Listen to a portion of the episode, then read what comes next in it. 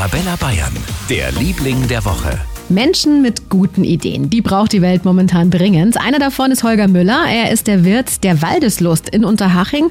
Und weil heuer vermutlich kaum Weihnachtsfeiern stattfinden werden, hat er sich was ganz Besonderes einfallen lassen. Wie ihr ja sicherlich alle wisst, trifft's die Gastro ziemlich heftig im Moment. Daher wollte ich gerne einen kleinen Appell an alle Firmen starten.